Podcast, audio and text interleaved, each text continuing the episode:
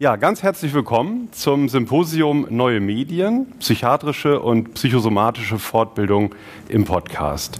Ähm, wir wollen heute mit euch zusammen hier eine Erfahrung machen. Wir wollen euch nicht von etwas erzählen, sondern wollen was mit euch machen. Genau, deswegen wird unsere Session jetzt zu einer interaktiven Fortbildung per Podcast und ihr habt heute zwei Podcast-Teams als Gastgeber. Zum einen Jung und Freudlos aus der Uniklinik Freiburg, aus der Klinik für Psychiatrie und Psychotherapie dort mit Dr. Ismene Hermann, Sebastian Kromer und Moritz Prox-Ambül. Dem dem Studenten, der immer die euch wahrscheinlich bekannten Fragen stellt. Das soll ich unbedingt sagen. Genau. Ja, ja. genau. Ich komme mal dran rum. genau, und dann sind da noch ähm, Dr. Alexander Kugelstadt und Dr. Jan Dreher vom Psychcast, einem unabhängigen Podcast, der sich mit Themen rund um Psychiatrie und Psychosomatik befasst. Ja. Genau, ist denn hier irgendjemand im Raum, der noch nie einen Podcast gehört hat? Ah, ein paar Personen. Gut, dann habt ihr heute die Gelegenheit, ähm, mal mitzubekommen, wie das aussieht und wie sich das anhört für unsere Hörer, die monatlich einschalten. Und ähm, wir freuen uns auch sehr über aktive Mitarbeit. Ähm, jeder, der was beitragen möchte zur Diskussion, kann sich gerne an das Saalmikro bewegen genau, das und steht euch mit uns diskutieren. Am Außenrand zur Verfügung. Und wenn ihr was sagen wollt, was beitragen wollt, kommt gerne daran. Wichtig ist zu wissen, wir nehmen wirklich einen echten Podcast auf. Also jung und freudlos und auch wir als Psychcast werden das über unsere Podcast-Kanäle dann verbreiten. Und ähm, ja, für euch ist wichtig zu wissen, ähm, wenn ihr hier was beitragt, dann ist es öffentlich. Also vielleicht überlegt ihr euch, ob ihr euren Vornamen oder einen Fake-Namen sagen wollt oder gar nichts sagen wollt, wie auch immer. Und das Zweite, habt ihr schon gemerkt, wir duzen euch. Ähm, das ist im Podcast so üblich und wir machen das jetzt mit euch heute auch mal. Und ähm, für alle, die jetzt hier sind, das gilt jetzt für immer, auch nach dieser Veranstaltung. also. Genau. Ja, Alex, dann ähm, Ja, drück genau. doch mal auf Record. Wollen wir mal die Aufnahme starten? Also manche fragen ja manchmal, wie sieht so Podcast-Technik aus? Ja, das sieht so aus. Ich drücke mal hier auf Record. Oh, Du hast dich übernommen, mein Junge. oh, Das kommt davon, wenn man nicht rechtzeitig Schluss macht mit dem Herumgetobe. oh. Okay. das war nicht unser Jingle. Nee, ne? das Dann war spielen wir, nicht. spielen wir lieber mal den Jingle Ja. ab. Ja, wenn es jetzt funktioniert. Ja, wenn wir das können. Psychcast.de Psychosomatic medicine and psychiatry. Psychiatry. Psychiatry. Psychiatry.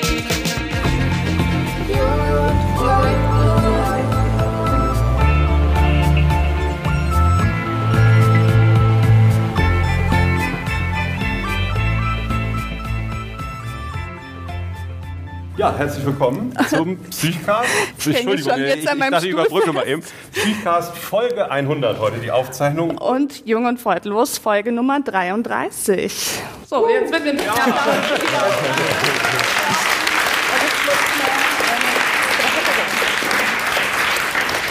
So, jetzt bin ich wieder frei. Okay, ja, also zu Hause jetzt auch herzlich willkommen an den Empfangsgeräten. Äh, jetzt sind wir ja sozusagen geöffnet hier nach außen in die Außenwelt und ähm, wollen das Wort jetzt gerne an Moritz, Ihren Konferencier für heute, weitergeben, Euren. der durch diese Podcast-Aufführung führen wird. Vielen Dank dafür. Ja, Äh, vielen Dank. Herzlich willkommen zur Doppelfolge. Ich weiß nicht, nennen wir uns jetzt Jung und Psychcast oder Psych und Freudlos? Ich weiß nicht.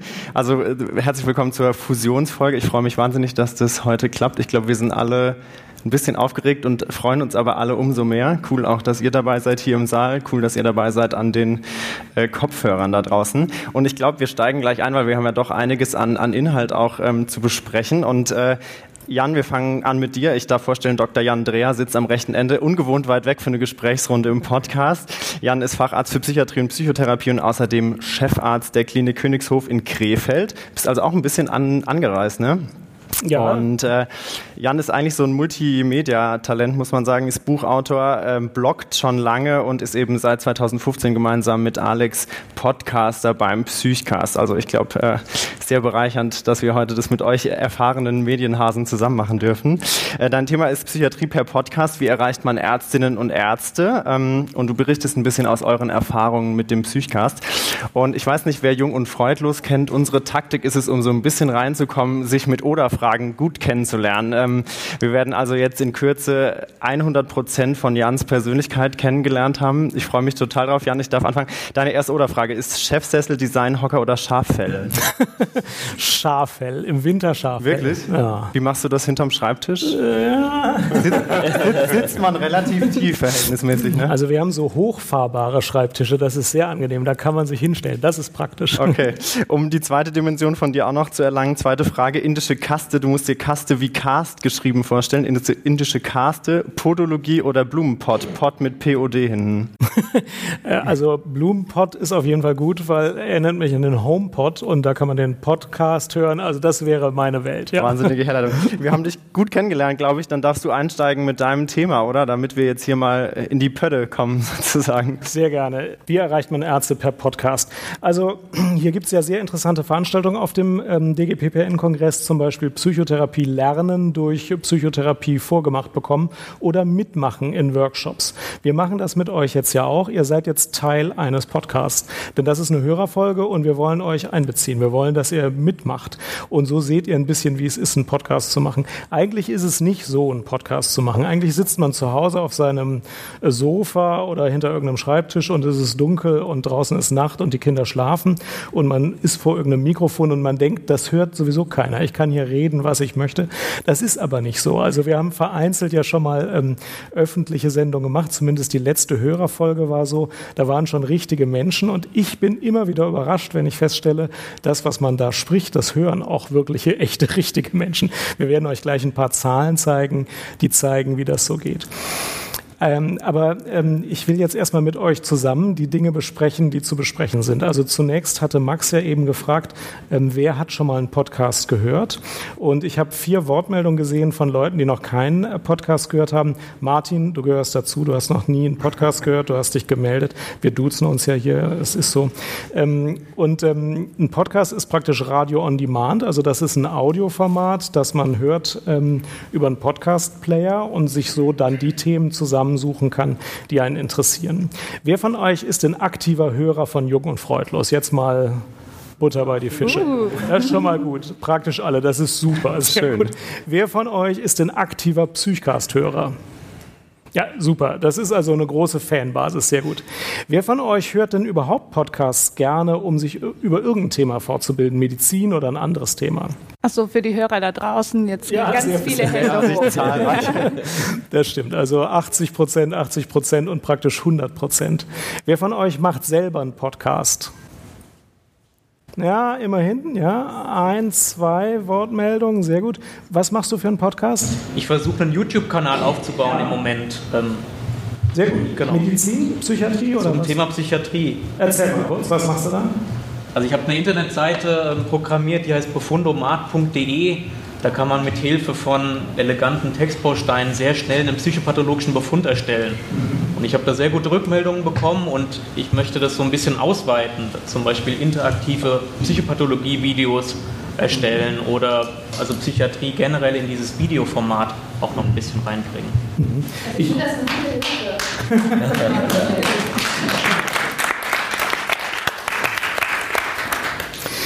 Ich finde das sehr spannend. Ich selbst ähm, habe, bevor ich hier angefangen habe, das aufzunehmen, auch festgestellt, äh, dass ich oft Podcasts höre, um was zu lernen oder um mir Dinge zu erschließen, YouTube-Videos gucke, um mir Dinge zu erschließen und habe bei mir selbst gemerkt, dass ich nicht so nur Bücher lese, um irgendwie was kennenzulernen, sondern dass es verschiedene Wege gibt, wie man etwas lernt. Und ganz früher war es sicherlich so, man hat studiert und die Vorlesung besucht, danach gab es Bücher und Fachzeitschriften und ich dachte mir mal, ich bin vielleicht vielleicht ein bisschen anders als andere, weil ich nicht so viele Bücher lese, weil die einfach so lang sind. Aber wenn man mit anderen Leuten redet, stellt man fest, Bücher lesen ist eine Komponente und bestimmte Bücher lesen alle, aber es ist nicht die einzige Komponente. Ich habe mir auch überlegt, wie kann man Assistenzärzte erreichen für Fortbildung.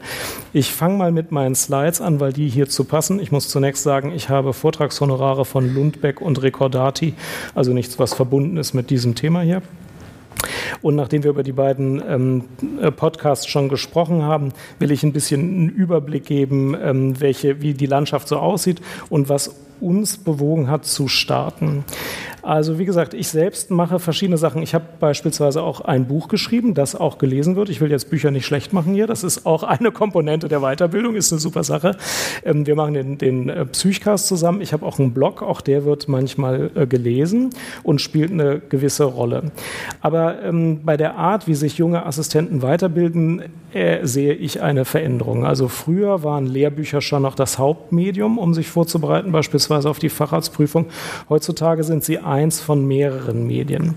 Und äh, ich habe euch schon angedroht, ihr kommt ja ohne Interaktion nicht raus. Ähm, wir wollen, wir haben gleich auch eine Umfrage, die wir zeigen, und da wollen wir sehen, wie die Zuhörer des, der beiden äh, der beiden Podcasts sich fortbilden. Wir wollen aber auch von euch wissen, wie macht ihr das denn tatsächlich, wenn ihr euch über psychiatrische Themen informieren wollt, wenn ihr was lernen wollt, wenn ihr euch weiterentwickeln wird, wollt. Welche Medien benutzt ihr denn so?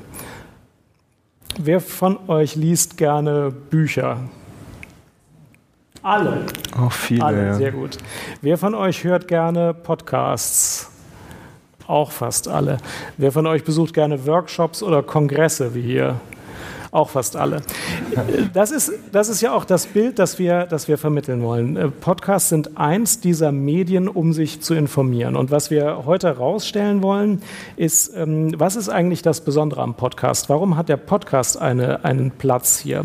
Warum hört ihr denn gerne Podcasts? Was ist das Besondere an Podcasts? Warum haben die einen Stellenwert bei euch in der Fortbildung? Wer will das mal erzählen? Was ist das, das Besondere an einem Podcast? Ich würde vielleicht das Eis brechen, wenn mein Mikrofon angeht. Ich weiß nicht, ob man mich hören kann. ah ja, genau. Also ich habe auch in den ähm, ersten ein bis zwei Jahren, so der Assistenzarztzeit, ähm, habe ich euch kennengelernt und habe angefangen, euren Podcast zu hören. Und ähm, ich habe das im Prinzip als Ergänzung genutzt, ähm, so nach einem langen Arbeitstag, viele, viele neue Eindrücke, viele, viele Dinge gelernt. Und dann war ich aber doch manchmal irgendwie nicht so sicher, wo, äh, wo stehe ich da jetzt, wie soll ich das einordnen? Weil man ja auch relativ schnell merkt, dass es zu verschiedenen Themen ganz verschiedene Meinungen gibt. Und wenn ich dann euch zugehört habe, so beim Diskutieren, im Zwiegespräch, dann fand ich das immer relativ äh, beruhigend zu sehen, dass es auch, auch außerhalb meines kleinen Kosmos so ist, ähm, dass man unterschiedliche Meinungen hat und dass es aber auch dann in Ordnung ist, ähm, weil ihr ja äh, daran auch nicht auseinandergeht.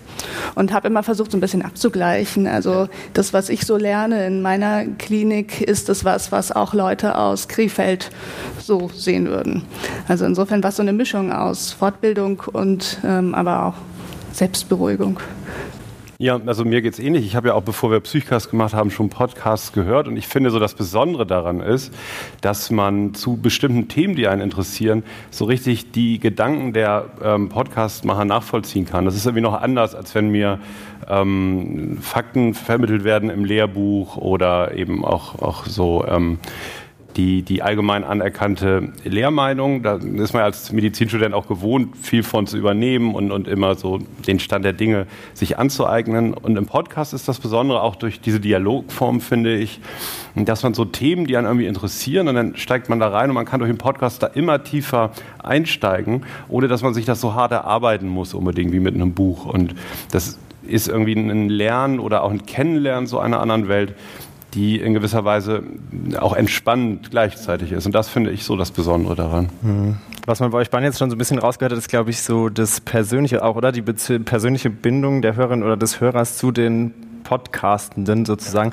Meint ihr, das ist relevant tatsächlich? Also das ist so einer von den großen Pluspunkten, die man vielleicht auch hat im Podcast? Ja, das würde ich jetzt gerne mal die Hörer von Jung und Freundlos ja, ich meine, unsere haben, Hörer ja, fragen. Das, das ist doch gut, ja. Traut sich jemand ans Mikro? Johanna. Also was ich das Schöne finde am Podcast ist, dass man ihn überall hin mitnehmen kann. Das macht es für mich sehr viel persönlicher, weil ich das in jedem Moment im Ohr haben kann, eure Stimmen. Und ich finde Stimmen was ganz Faszinierendes. Also ich finde Audiomedien generell eine ziemlich coole Sache, weil ich mir gerne Dinge erzählen lasse. Und bei einer Stimme schwingt für mich viel mehr Begeisterung auch für ein Thema mit. Wenn ich einen Text lese, dann kann der gut geschrieben sein. Aber wenn ich den gleichzeitig vorgelesen oder vorgetragen bekomme und das in einer interaktiven Form und das Gefühl habe, da stellt auch jemand Fragen an mich, die zwar gleichzeitig im Podcast auch mit beantwortet werden, dann fühle ich mich da mitgenommen und auf jeden Fall entsteht da auch so eine Art von Beziehung auf eine lange Art und Weise, weil man immer wieder dieselben Stimmen hört, dieselben Fragen und durch die Oder-Fragen ja zum Beispiel auch immer 100 Prozent, wenn nicht 1000 Prozent der Persönlichkeit kennenlernt derjenigen Leute. Vielen Dank. Super. Vielen Dank. Dankeschön. Danke. Ja, vielen Dank. Ich finde auch, dass, diese, dass das eine relativ intime Situation ist, wenn man einen Podcast hört. Also ich meine jetzt nicht nur unsere beiden hier. Ich höre ja auch viele andere Podcasts und man hat äh, wirklich eine andere Beziehung zu dem, was man da hört, weil man sich eine Stunde auf Zeit nehmen kann.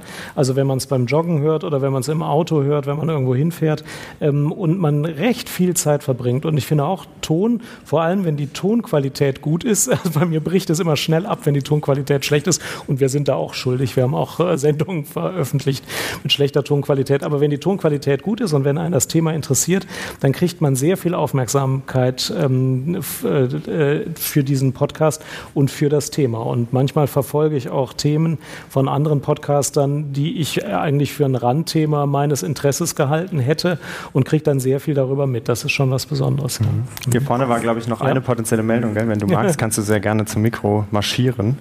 Ja, das hattest du schon gesagt vorher. Also dieser zeitliche ähm, Aspekt, ich kann es einfach immer hören, wann ich es möchte. Also zu meinem Hintergrund, ähm, ich bin noch Medizinstudentin. Bis wir Psychiatrie haben, ist leider, also in München ist es leider erst im letzten, im letzten, ähm, im letzten Jahr. Und ähm, ich wollte einfach schon mich ein bisschen früher vorbereiten. Also eben diese, dieser Aspekt mit der Zeit und eben auch, ähm, ich muss ganz viel in der U-Bahn verbringen, ganz viel Zeit. Und es ist einfach wunderschön, wenn man halt diese hässliche Zeit versüßen kann, indem man einen guten Podcast hört mit äh, guten Stimmen und ja. Gute Danke.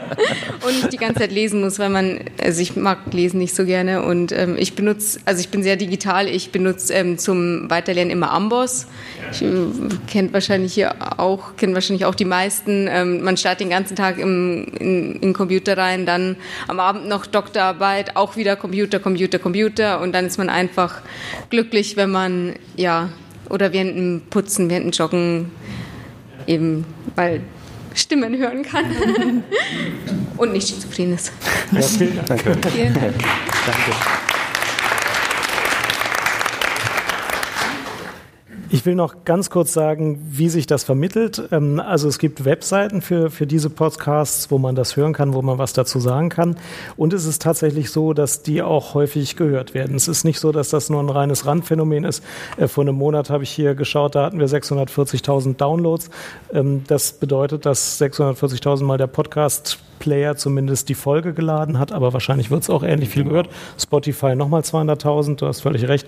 Ähm, und genau. äh, ja, also es ist kein, kein reines Randphänomen. Ich übergehe jetzt mal einen Teil der Statistiken und ähm, will noch ganz kurz sagen, in welcher Landschaft wir sind. Also du hast schon gesagt, Amboss, das ist ja ähm, eine der wesentlichen Informationsquellen für Medizinstudierende, ähm, hat auch einen äh, Podcast und es gibt verschiedene Podcasts in diesem Medizin- und Psyche-Bereich. Jung und Freudlos und ähm, Psychcast sind ja auch bei iTunes ganz vorne vertreten.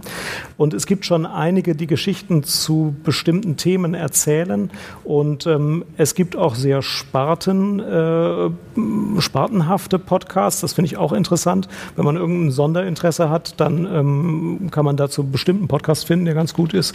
Und es gibt auch einige Überblicks-Podcasts, die ganz gut sind. Aber ich glaube schon, dass man sagen kann, Podcasts sind angekommen in der ähm, breiten Aufmerksamkeit. Das ist das, was ich mit diesen Folien vielleicht zeigen will.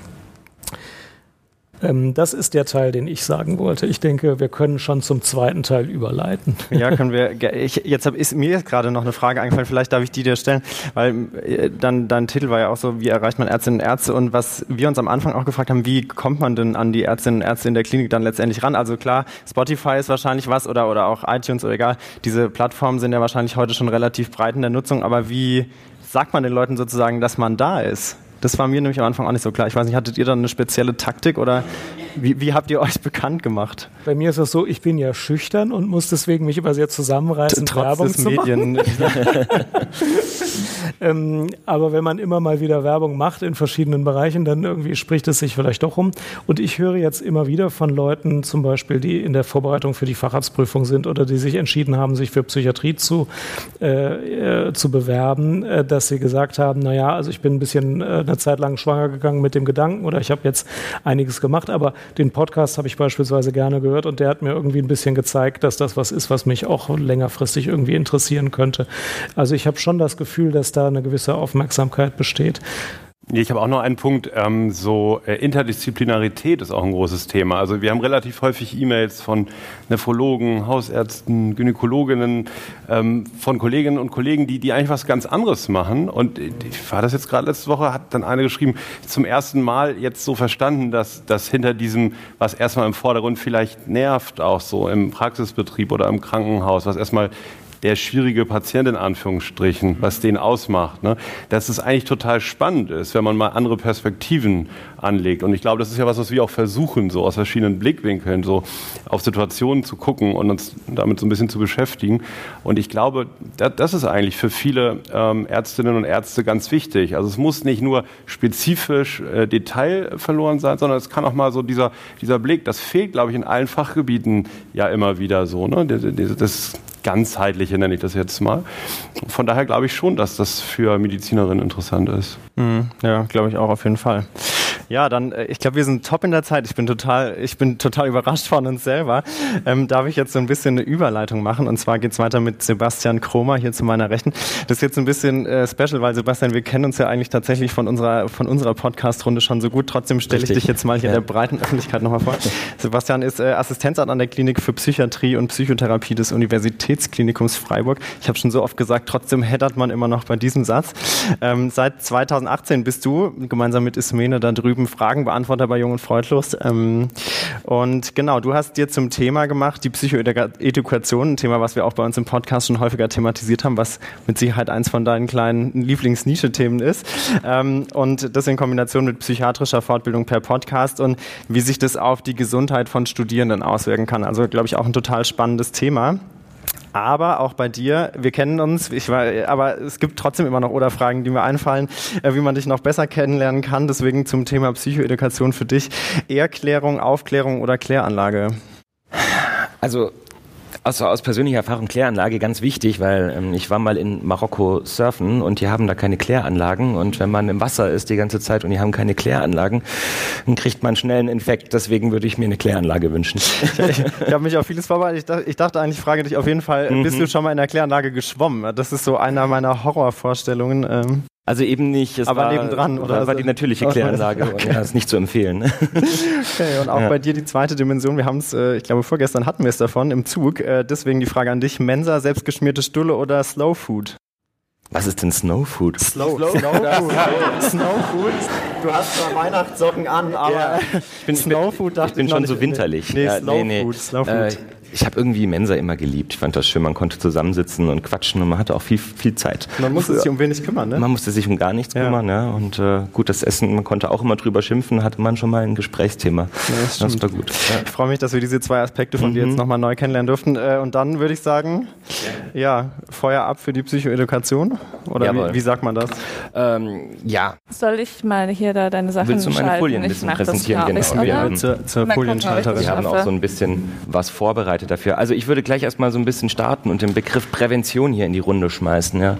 Wir ähm, als Podcast Jung und Freundlos, Freudlos sind auch ähm, gefördert vom Land Baden-Württemberg und haben uns damals auf diese Förderung beworben, auch mit dem Ziel, dass wir eben äh, die Risikogruppe von jungen Menschen, eben vor allem Studierenden, ähm, erreichen wollen und da ein bisschen ähm, für Aufklärung und ähm, Gesundheitsfürsorge sorgen wollen. Und ähm, deswegen ähm, könnte man uns im erweiterten Sinne ja eigentlich als Prävention bezeichnen. Jetzt habe ich nur in einem Artikel die Definition gelesen, Prävention ist, wenn das neue Auftreten ähm, einer psychischen Erkrankung bei einer Person verhindert wird. Das finde ich eine harte Definition. Ich glaube nicht, dass wir dem so gerecht werden können. Aber ähm, Prävention wird ja auch noch ein bisschen weiter aufgetrieben. Man spricht ja von Primär- und Sekundär- und Tertiärprävention. Wir wissen alle, was das ist, oder soll ich mal kurz darauf eingehen?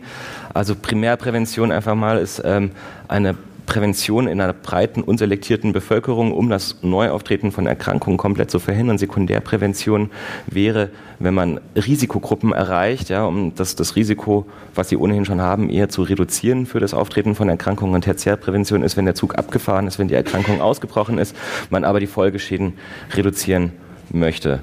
Und ähm, ich denke, wir sind vielleicht so ein bisschen Gießkannen-Primärprävention. Ja, wir erreichen ein Publikum, was wir überhaupt nicht kontrollieren können. Wir haben es versucht, äh, sehr stark unter Studierenden publik zu machen und haben relativ schnell festgestellt, wir erreichen aber auch wahnsinnig viele Betroffene, äh, was das Ganze sehr spannend macht. Und ähm, wir natürlich auch wirklich mit den Betroffenen direkt sprechen können über die Erkrankung. Und ähm, wir erreichen aber auch Menschen, die eben noch nicht erkrankt sind.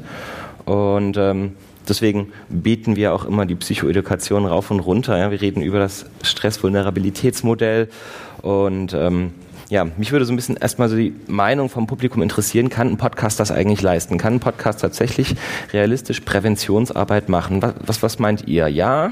Hände hoch? Einige Hände. Na, das sind noch schon einige. Hände, also gut, ihr habt, ihr habt viel Zutrauen in uns.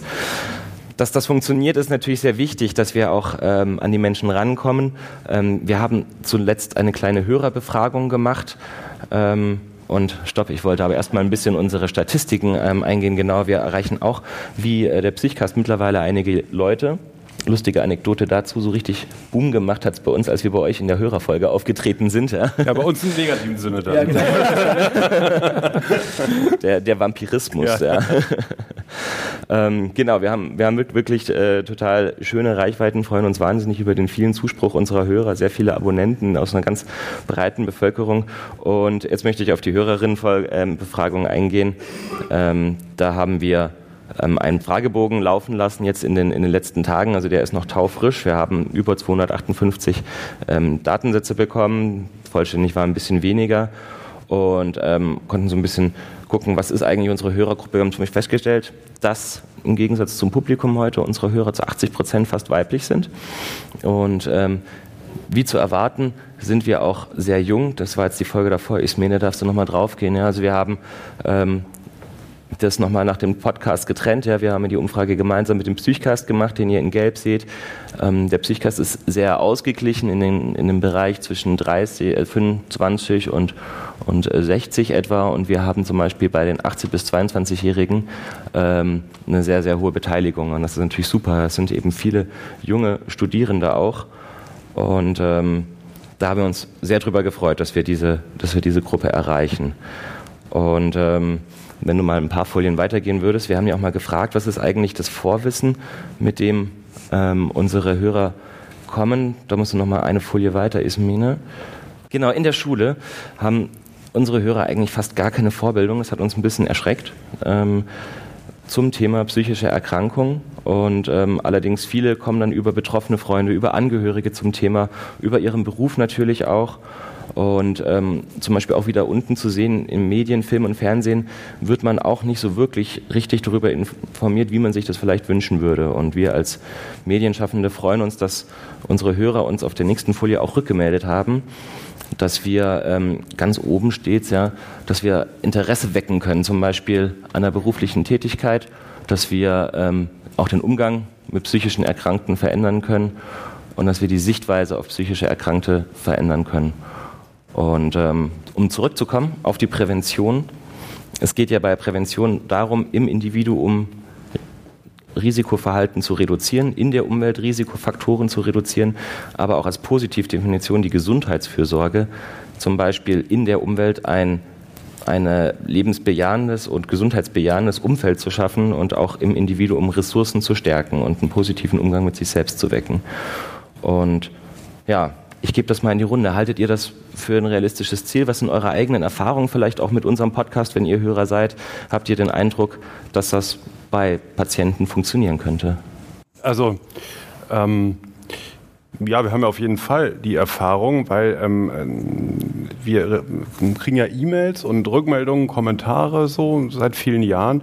Und ähm, was ich eigentlich das Spannende finde an der Frage, ne, dass sowohl eben Betroffene sagen, ah okay, ich habe jetzt zum ersten Mal vielleicht über meine Krankheit ein bisschen mehr Hintergrund bekommen. Ne, und das hat mich neugierig gemacht. Ähm, ich ich habe dann mehr recherchiert oder ich höre jetzt häufiger Podcasts zu solchen Themen. Und ähm, das finde ich erstmal so sehr schön, was sehr schön ist, ist zwar jetzt keine primäre Prävention, aber es ist sozusagen ein Zugang zu einem Umgang und eine Annahme der Krankheit und auch eine Verhinder also Verhütung sozusagen von, von Rückfällen und chronischen Verläufen. Das denke ich auf jeden Fall. Und das andere ist, dass auch immer wieder ähm, Profis in irgendeiner Weise schreiben. Ähm, das hat ihnen geholfen, vielleicht die eine oder andere Formulierung nochmal anders zu wählen, also selber auch anders in Kontakt zu kommen und, und ähm, vielleicht ähm, ja, Betroffenen auch mit einer anderen Perspektive nochmal zu erklären, was sie haben. Ähm, was die Primärprävention angeht, das wird sich ja wahrscheinlich, also wenn jetzt jemand ähm, psychische Gesundheit, also seine Gesundheit verbessert, sich gesünder verhält oder seine, seine eine gesündere Haltung entwickelt, wird man das ja wahrscheinlich nie so ganz rausfinden. Ne? Aber ähm, es finde ich schon spannend, wenn auch Menschen schreiben, die sich eigentlich interessieren, ähm, dass sie viele Infos bekommen haben und dass es in der Schule und ja auch im Medizinstudium häufig scheinbar immer noch keine große Rolle spielt. Also Gesundheitsverhalten und so alltägliche Dinge, die man tun kann. Ne? Ich wollte dazu noch ergänzen, dass wir auch im Rahmen der Umfrage Rückmeldungen bekommen haben, die so in die Richtung gehen, ähm, dass, ähm, dass Menschen das Gefühl haben, durch die Podcasts so ein bisschen besser ähm, sich selbst und auch ihre Umwelt zu verstehen, was ja so ein bisschen auch in die Richtung geht von dem, was du hoffst, ähm, dass einfach die Umwelt vielleicht auch ein bisschen, äh, bisschen freundlicher und verständnisvoller wird und dass eben dieses ähm, Du hattest es, glaube ich, vorhin gesagt, im Rahmen mit fachfremden Ärzten. Und ähm, das gibt es ja auch außerhalb der Klinik. Dieses,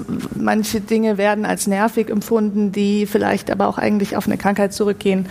Ähm, wenn da einfach die Welt ein bisschen weniger erbarmungslos ist, mhm. weil, weil die Leute vielleicht manchmal dann auf die Idee kommen, so, ah, das habe ich doch mal gehört im Podcast ähm, mhm. und es vielleicht anders bewerten. Mhm. Ja, aber, also Entschuldigung, ja, dann das, klar, auf jeden ah, Fall. Eine Wortmeldung. Super. Wir versuchen hier in der großen Runde irgendwie zu kommunizieren, ohne dass das Gespräch allzu ruckt, aber äh ja. ja, hallo, mein Name ist Christine.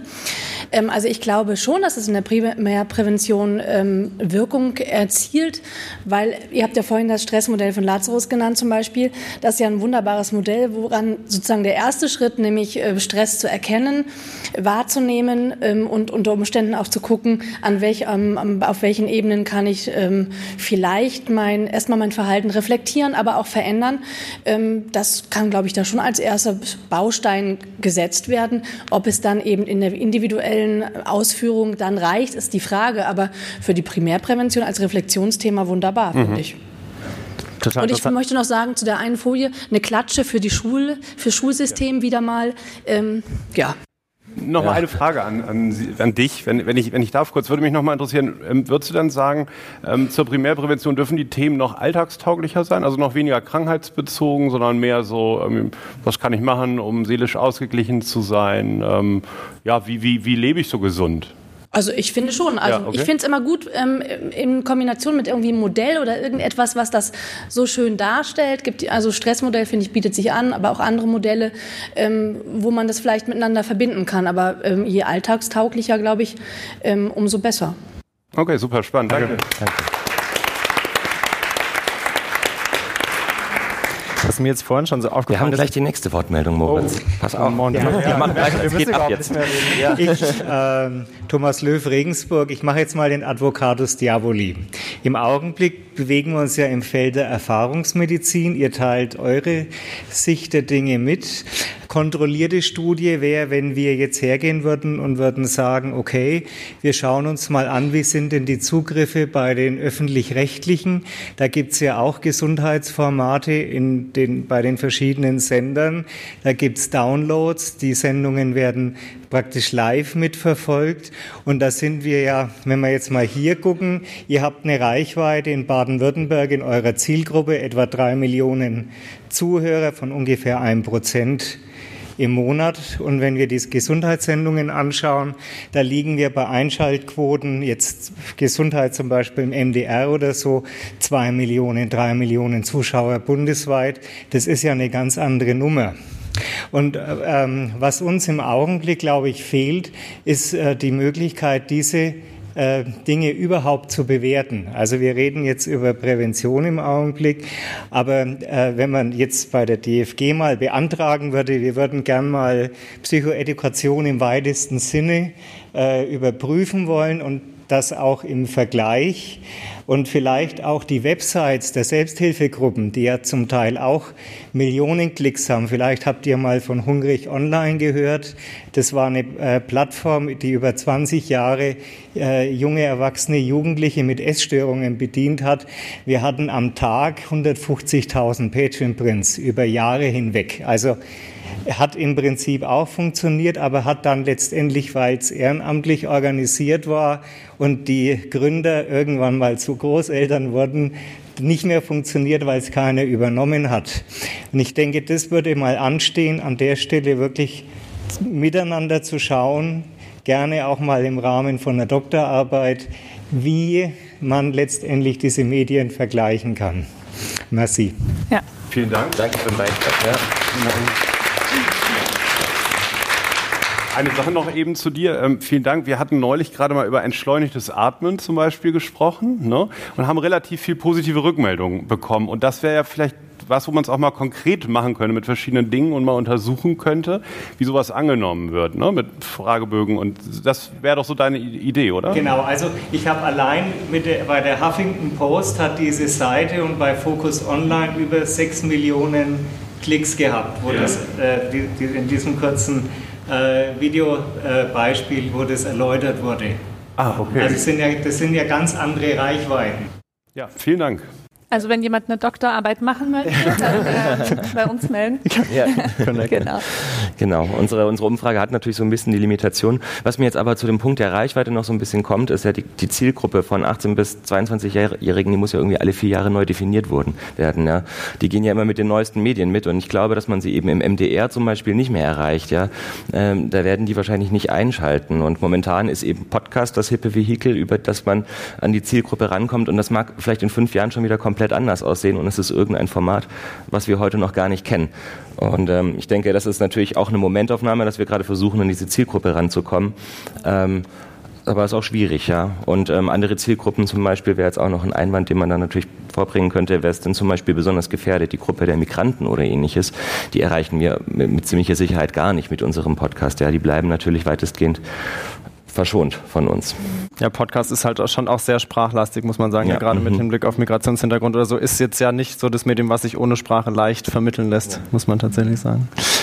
Ja, hat es mir vorhin noch so ein bisschen auch die Frage gestellt mit, mit, äh, mit Hinblick auf die Primärprävention, weil man sich ja schon fragen muss, auch wenn man sieht, so in der Schule ist das eigentlich überhaupt kein Thema, wie bringt man denn sozusagen das Interesse an jetzt zum Beispiel Thema Psychiatrie, psychische Erkrankungen an Leute, die noch nicht betroffen sind, weil ich glaube tatsächlich auch, wir haben es ganz gut geschafft, immer Leute zu, zu anzusprechen, die schon in irgendeiner Form Erfahrung oder Berührungspunkte haben, aber die Leute, die noch gar keine Berührungspunkte haben, die denken ja nicht, Heute würde ich aber gerne mal einen äh, Podcast zum Thema Depression hören. Und es wäre ja eigentlich, glaube ich, wichtig, dass man an die so ein bisschen rantritt und sagt, okay, guck mal, es gibt das Angebot, informiert euch auch, wenn ihr nicht direkt betroffen seid. Und da finde ich, also da tue ich mir im Moment auch noch so ein bisschen schwer, wo der richtige Weg ist. Ich weiß nicht, ob es da ja in der Zukunft noch was gibt, wo man das so ein bisschen aufbrechen kann.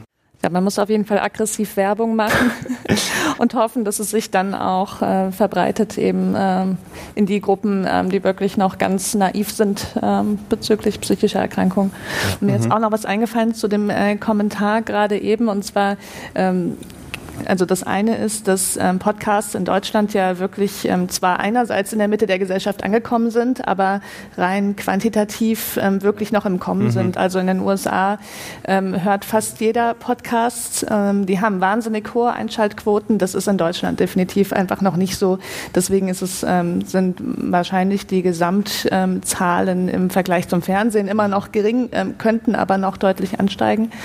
Und das andere ist, dass das Format ja schon auch ganz große Unterschiede hat zu Fernsehformaten. Also ähm, angefangen damit, dass, ähm, dass dieser Perfektionsanspruch fehlt, dass es ein viel persönlicheres Setting ist. Ja. Ähm, dass, ähm, dass es eben on demand stand, äh, stattfindet und man somit nicht ähm, es jedem mit ähm, der Podcast-Folge gleich recht machen möchte, sondern es ist irgendwie persönlicher zugeschnitten. Insofern wäre es auch total interessant, ähm, eben die Effekte zu vergleichen. Ich würde aber auch nicht sagen, dass es irgendwie ein Entweder-Oder ist, sondern also wenn wir wirklich so viele Menschen wie möglich erreichen wollen, braucht man wahrscheinlich verschiedene Formate. Ja, bevor das Thema vorbei ist, ich wollte noch was zur Schule sagen. Interessanterweise gibt es ja ein Spannungsfeld, weil die Schüler ja überproportional, statistisch gesehen, überproportional häufig von Menschen mit psychischen Störungen unterrichtet werden. Ja. Ja. Sabine, du hast auch eine Frage. Ich habe auch noch einen kleinen Beitrag, weil ihr über Migranten gesprochen habt. Also wir haben sehr, sehr gute Erfahrungen in der Klinik damit gemacht, unseren äh, Ärzten in der Ausbildung mit Migrationshintergrund die Podcasts zu empfehlen, weil Psychiatrie sprechende Medizin und dann schlägt man im Grunde eben auch zwei Fliegen mit einer Klappe. Ähm, die hören einfach den typischen Sprachgebrauch und ähm, das kommt sehr gut an. Und wo wir es noch gut einsetzen können, ist tatsächlich auch bei, bei, bei der Pflege. Wir kriegen relativ viele Pflegekräfte, die jetzt keine psychiatrische Fachausbildung haben. Und die sind manchmal eben wirklich sehr jungfräulich, was das angeht. Und ähm, die sind jetzt nicht unbedingt so scharf drauf, stumpfen Buch durchzuarbeiten. Und ähm, Fortbildungen kann man auch nicht so häufig durchführen, dann sind die irgendwie gar nicht mehr im Stationsalltag. Und einfach mal zu sagen, hört mal in den Zeiten, wo ihr, wo ihr Zeit und Ruhe habt, ähm, hört ihr mal in die Podcasts rein, die rund um das Thema gehen, sucht euch das Thema aus, ähm, was ihr gerade braucht. Und da finde ich eben Podcasts einfach super gut geeignet. Okay, super, danke. Ja.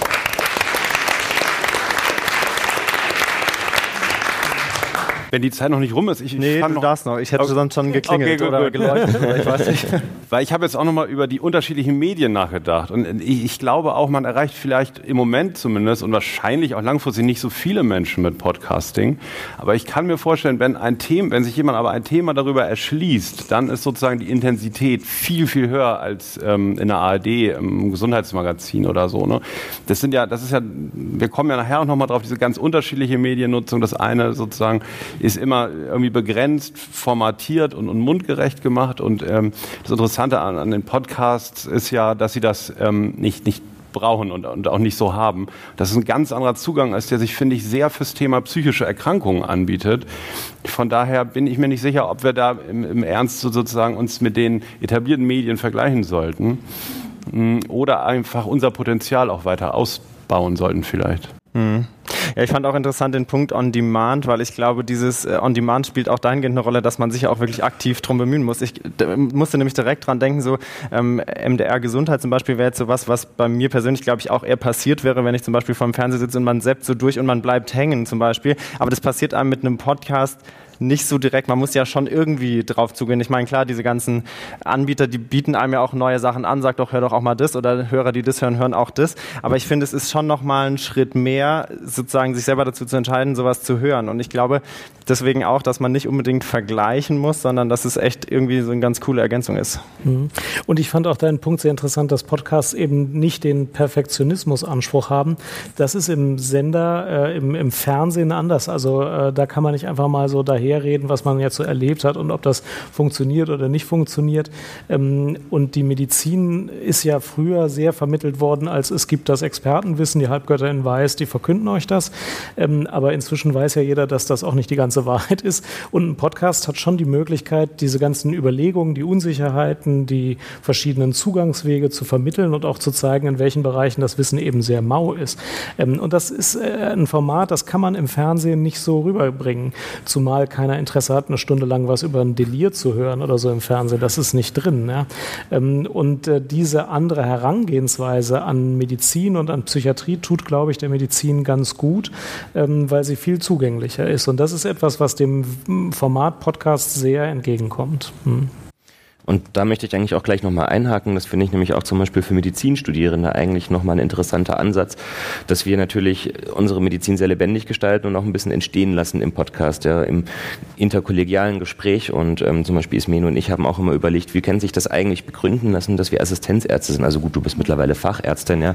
Aber warum setzen sich denn nicht eigentlich die besten Experten dahin und machen so einen Podcast? Und es ging sehr stark darum, dass der Hörer auch mitbekommt, wie so eine Medizin entsteht, ja, wie sie auch im Arzt entsteht, wie sie aber auch im Gespräch weiter entsteht, in der Überlegung und ähm, dass wir auch sehr häufig in Situationen kommen, wo wir eben nicht so gut Bescheid wissen, wo wir nicht so richtig wissen, wie soll man diesen Fakt bewerten, dass wir auch hadern damit, ähm, wie wir mit Patienten in manchen Situationen umgehen können. Ja, und das ist was, was du jetzt im, im direkten Patientenkontakt natürlich eher vermeiden solltest, aber in diesem Podcast können wir da sehr offen für sein, können auch ein bisschen das, den Druck rausnehmen, diesen, diesem Halbgott in Weiß ähm, Bild immer so entsprechen zu müssen. Auch die Medizinstudenten kriegen das vielleicht ein bisschen mit und wir haben ja immer noch eine sehr, sehr strenge Medizinkultur in Deutschland und vielleicht lässt sich tatsächlich auch so ein bisschen der Druck aus der Ausbildung herausnehmen, dass man immer unfehlbar wissend sein muss.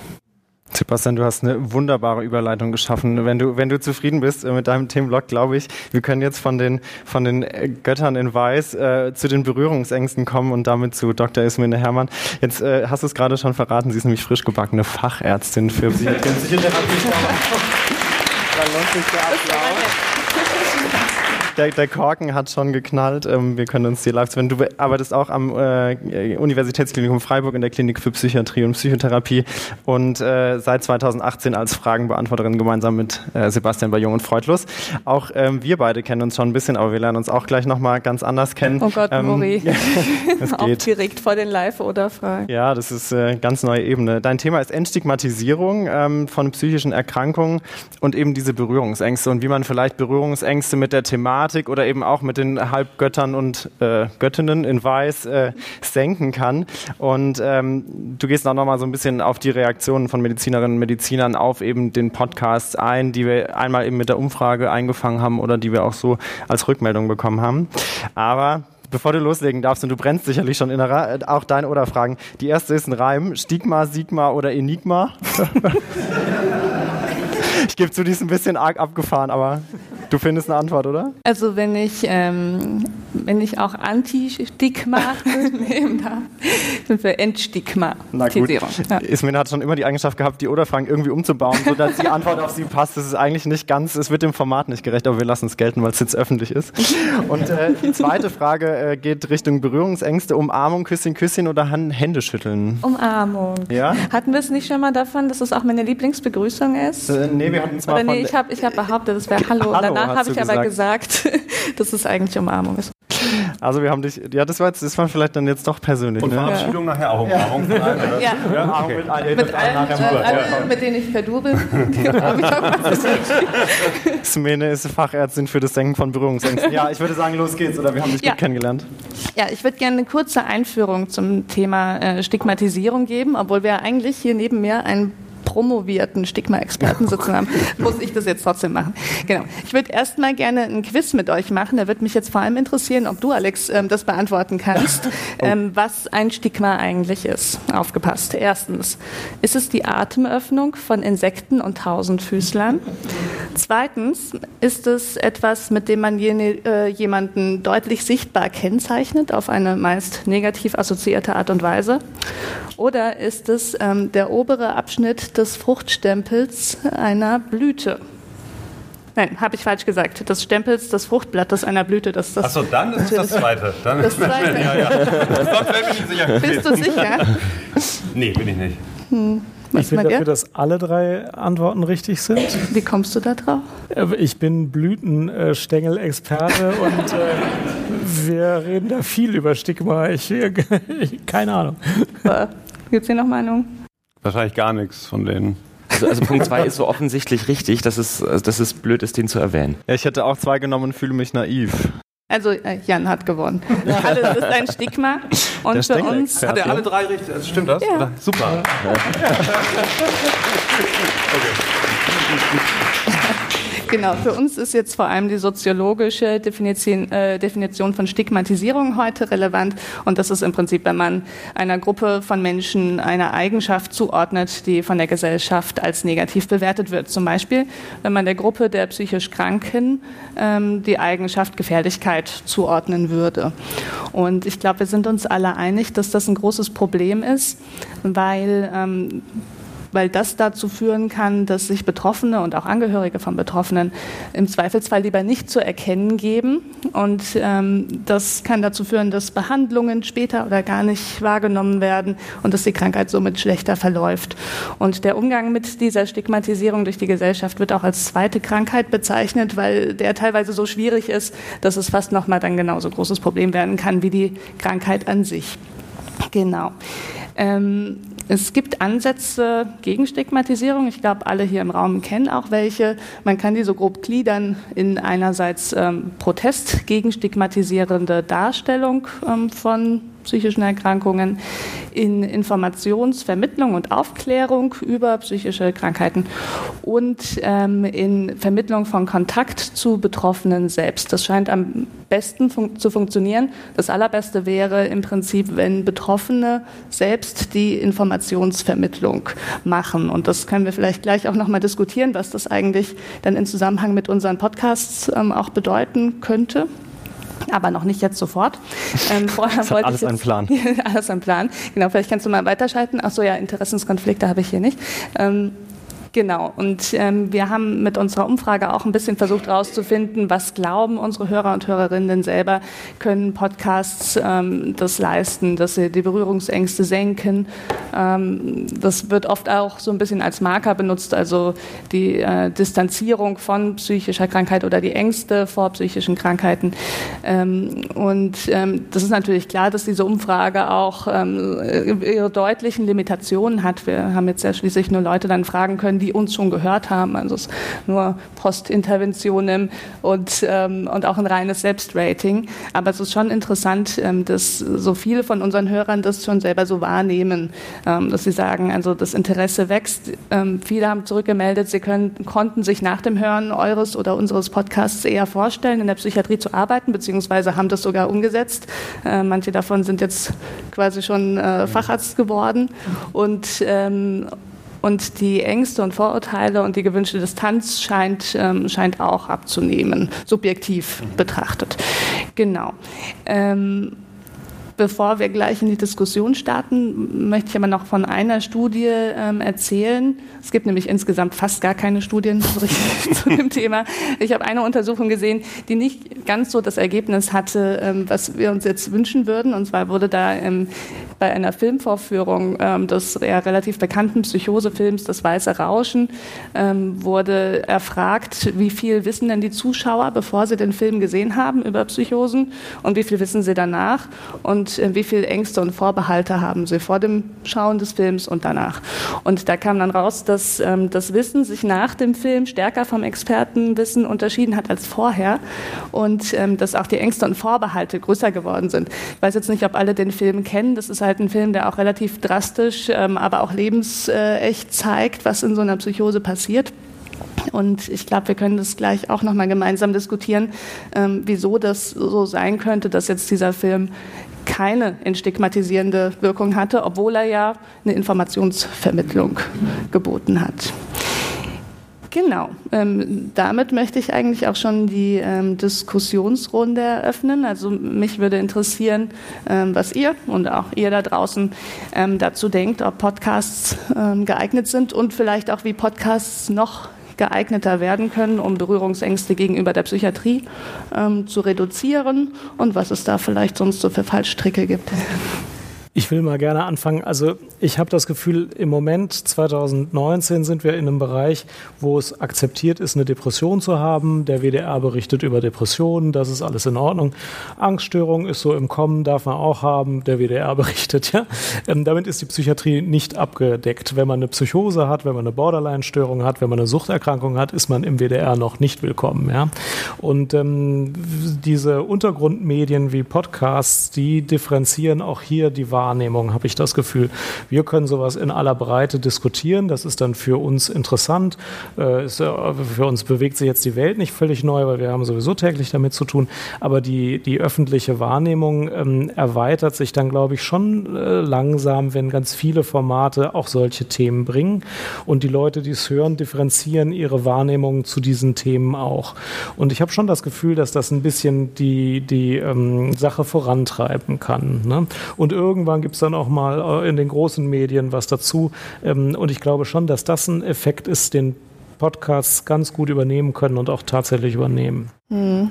Das würde ja quasi bedeuten, dass wir versuchen müssten, ähm, vor allem diese Themen, die noch nicht so gut entstigmatisiert sind, in den Vordergrund zu stellen.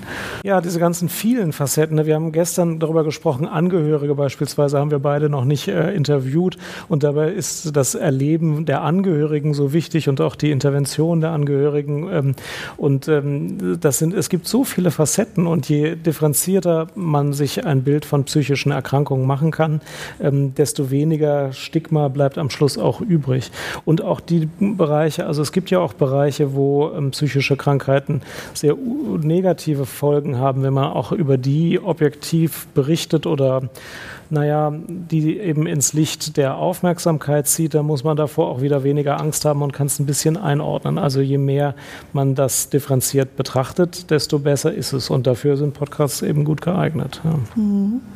Ja, ich glaube so ein bisschen, wir haben auch schon mal die Rückmeldung gehabt, ne, was du äh, gesagt hattest mit dem Betroffene hören, weil man, wir hatten schon immer wieder auch die Rückmeldung, dass sozusagen ein bisschen der Vorwurf kam, dass wir aus der Perspektive der Behandelnden die Sachen nicht so schildern können, wie sich es eben für jemanden anfühlt oder die Leute fühlten sich, glaube ich, nicht immer repräsentiert. Und ich glaube, das ist gar nicht so einfach, da den Grad zu finden zwischen sozusagen unsere Sicht und dann auch den Perspektivwechsel zu versuchen. Wir haben, glaube ich, auch gerade bei Jungen Freundes jetzt immer mal wieder versucht, auch eben die Angehörigen so ins Blickfeld zu rücken, aber man kann das natürlich trotzdem immer nur so ein bisschen aus der Perspektive eines Dritten machen. Und ähm, ist aber auch nicht so leicht, wie man den richtigen Weg findet, dass man sagt, weil ja vieles auch sehr subjektive Schilderungen sind, auch von Betroffenen. Ne? Ja, das, das finde ich ganz interessant, was du gerade sagst, habe ich eben auch überlegt. Ich habe zum Beispiel eine ganz andere Perspektive, auch als Jan zum Beispiel, auf äh, Stigmatisierung. Ähm, also ich habe meine Promotion tatsächlich, wie es Mene gesagt hat, über Stigmata gemacht, vor allen Dingen im Bereich der psychosomatischen Erkrankungen und zwar auf sprachlicher Ebene. So, jetzt habe ich in Tageszeitungen gesucht, was dort so mit dem Wortstamm Psychosomatik, also Psychosoma, so geschrieben wird. Ne? Und da kommt erstmal raus, dass 70 Prozent der Sachen gar nicht im Medizinteil sind. Die sind irgendwo im Gesellschaftsteil und werden häufig eben in Verbindung gebracht mit Schwäche oder einer Unzulänglichkeit. Ganz oft im Sinne sozialrechtlicher Artikel oder wo es eigentlich um, um äh, Berufspolitik, äh, also Arbeitsmarkt und sowas geht. Ne? Und es ist, glaube ich, gar nicht, also Stigmata sind ja nicht laut, die ähm, sind ja häufig versteckt und sozusagen für die Umwelt gar nicht als solche zu erkennen. Deswegen finde find ich so, ich finde das so relativ schwierig, weil ähm, ähm, die, zum Beispiel in dem Patientenkollektiv, das ich in der Psychosomatik behandle, sind nicht selten auch äh, Menschen bei, die ganz normal arbeiten und nach außen hin erstmal gesund wirken, die aber einen ganz erheblichen innerpsychischen Leidensdruck haben. Und äh, ähm, die kennen auch Stigmatisierung wieder auf eine ganz andere Art. Deswegen, da gibt es, glaube ich, ähm, ganz, ganz viele Bereiche, wo man das erstmal nicht gleich so erkennen kann und wo vor allen Dingen ja ähm, die Betroffenen dann erleben, was das eigentlich bedeutet. Ne? Und ähm, ähm, wenn ich jetzt überlege, wie wir so podcasten, ne? ich, ich hau mal so ein Beispiel raus, was man ja so, ich, haben wir glaube ich mal so gebracht, so, wenn wir über Depressionen jetzt sprechen, ähm, das macht ja einen manchmal selber auch depressiv so. Ne? Das macht einen irgendwie ein bisschen träge oder so, man, äh, die, diese Themen, diese Symptomatik und so ja, das ist ja die Frage, wie das jetzt manche Hörer erleben, die, die vielleicht eine ganz ähm, schwere Depression haben und dann denken, was die da reden, das hat mit mir alles gar nichts zu tun. Also die können ja gar nicht wissen, was mit mir los mhm. ist. Also ich glaube, das ist ein ganz ähm, komplexes Thema. So. Also ähm, da ich ja jetzt in der Vorbereitung dieses Symposiums gelernt habe, dass es ähm, anscheinend viel bessere entstigmatisierende Effekte hat, wirklich, wenn man in Kontakt kommt mit Betroffenen mhm. und von Betroffenen was erzählt bekommt, habe ich mir schon überlegt, ob wir das nicht eigentlich dann auch beachten müssen. Also ob wir nicht eigentlich zumindest einen gewissen Anteil unserer Podcast-Episoden dann auch ähm, Betroffenen widmen sollten und die zu Wort kommen lassen sollten. Ja, wir haben das ja ja, super. ja. Ihr hattet zuletzt zwei betroffene Ärztinnen in der Folge. Wir hatten eine Patientin mit einer Essstörung und eine Patientin mit einer Psychose, die aber jeweils auch an anderen Stellen schon das öffentlich gemacht hatten und Aufklärung betrieben hatten, die wir also nicht irgendwie, ähm, wir, wir wollten sehr sicherstellen, dass da nicht äh, ja, eine schützenswerte Sache ent, entschützt wird, ähm, äh, die sich da geeignet haben. Aber dem, wir hatten uns gestern vorgenommen, mal zu hören, wie hier Sie im Raum die, die Meinung haben. Wie gut ist das geeignet, auch Betroffene zu bitten, über ihre Erfahrungen zu sprechen im Podcast und damit Sachen zu vermitteln, die für andere auch interessant ist? Thomas, Sie, Sie stehen, ja. Du stehst schon ja, am Mikro, ja. ja ich würde würd gerne noch einen anderen Punkt ins Spiel bringen. 1900 Jahre lang lang war Stigma was Besonderes, nämlich im Rahmen der Wunder zu zeigen, die Wundmale Christi zum Beispiel. Also hatte mitnichten einen negativen Beigeschmack. Und die spannende Frage ist ja, warum ist es gekippt? Also ich glaube, dass wir äh, weiterkommen würden, wenn wir uns klar machen, das Problem ist ja jetzt nicht Stigma oder nicht Stigma, sondern gesund und krank.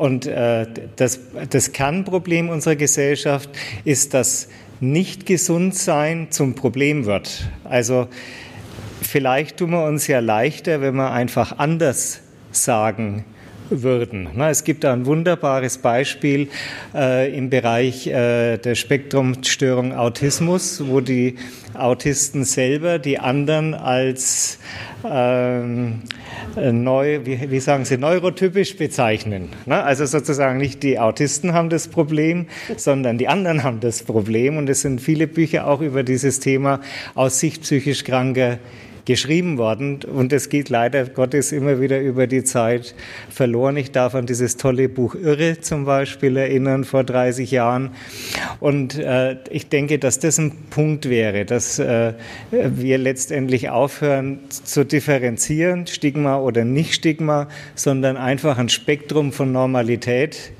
anbieten oder von Spielräumen, des Geistes letztendlich. Jetzt stich, ich bin gleich fertig mit der Vorlesung.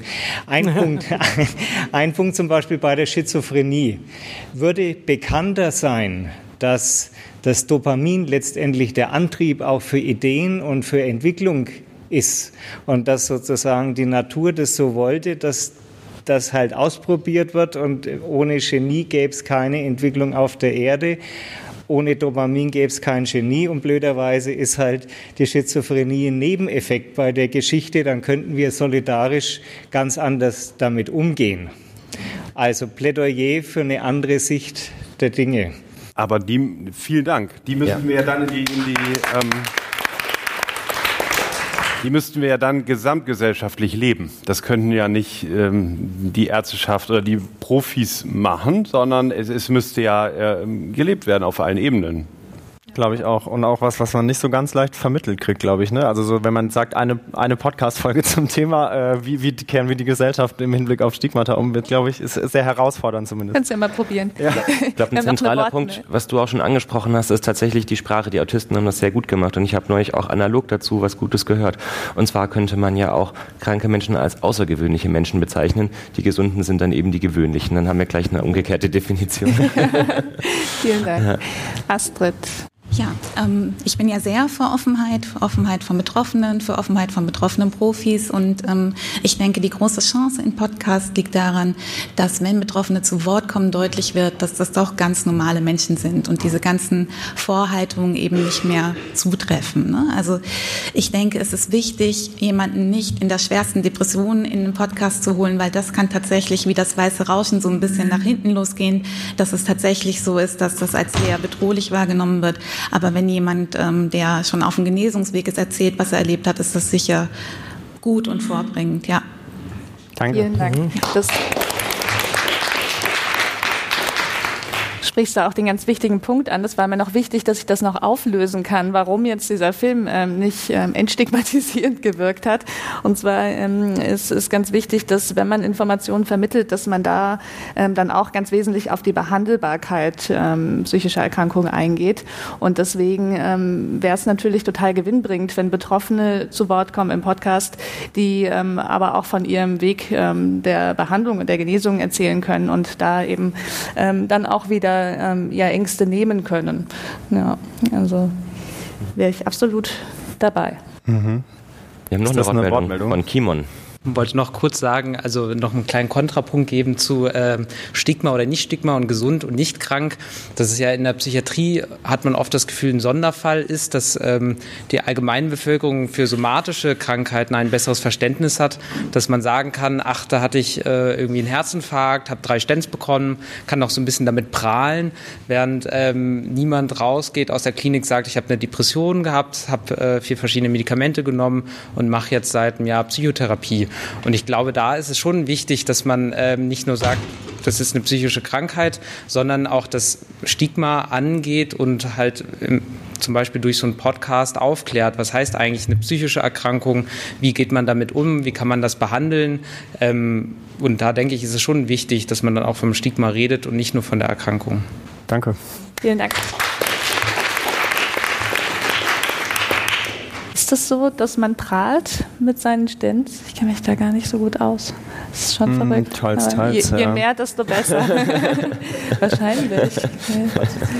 Ja. Ist mir jetzt noch nicht passiert, aber ja, soll es geben. Ich habe doch eine Wortmeldung. Noch ein. Genau, vielleicht zwei Sachen. Das eine ist, eine reine Begriffsänderung ähm, wird keine Veränderung in der Wahrnehmung wahrnehmen. Es gibt eine Sprachtheorie, die nennt sich Euphemismus-Tretmühle und das kann man sehr gut illustrieren an dem Beispiel ähm, des Wortes Krüppel. Das war früher ein ganz normales Wort. Dann hat sich das abgeschleift, dann hat man das, weil es stigmatisierend ist, ersetzt durch das Wort ähm, Behinderter. Das darf man jetzt auch nicht mehr sagen. Jetzt muss man sagen Menschen mit Behinderung. Das nutzt sich auch langsam ab. Jetzt sagt man irgendwie Menschen mit besonderen Begabungen. Oder, oder, also da gibt es jetzt auch noch andere Euphemismen dafür. Und das allein führt zu keinem Umdenken. Ähm, und ein zweiter Punkt noch bei uns im Krankenhaus hatte ähm, Eckhard von Hirschhausen, der ja eine sehr große Medienwirksamkeit hat, ähm, so eine kurze Dokumentation über die, die Psychiatrie gemacht. Und dieses Video wurde auch auf YouTube hochgeladen. Und wenn man sich da die Kommentare anschaut zu dem, was da ein schizophrener Patient von mir äh, da gesagt hat, dann sind das ganz empathische, ganz einfühlende Kommentare, wo man wirklich den Eindruck hat, Mensch, der hat den Menschen wirklich veranschaulicht, was diese ähm, Erkrankung mit einem Menschen macht, aber dass das trotzdem keine Menschen sind, vor denen man Angst haben muss. Hm. Ja. Danke. Dankeschön.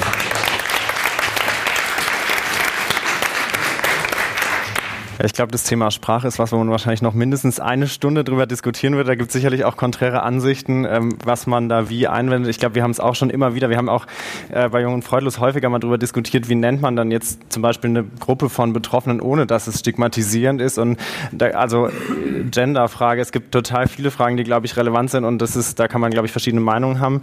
Äh, was ich eigentlich sagen wollte, ist, dass mein innerer Wecker mir sagt, dass wir zum vierten Punkt kommen sollen. Deswegen, Ismene, wollte ich dich fragen, ob dir noch was auf dem Herzen liegt, bevor wir weitermachen mit Alex. Ähm, nein, ich möchte den Betrieb nicht aufhalten und mich nur für die, äh, für die angeregte Diskussion bedanken.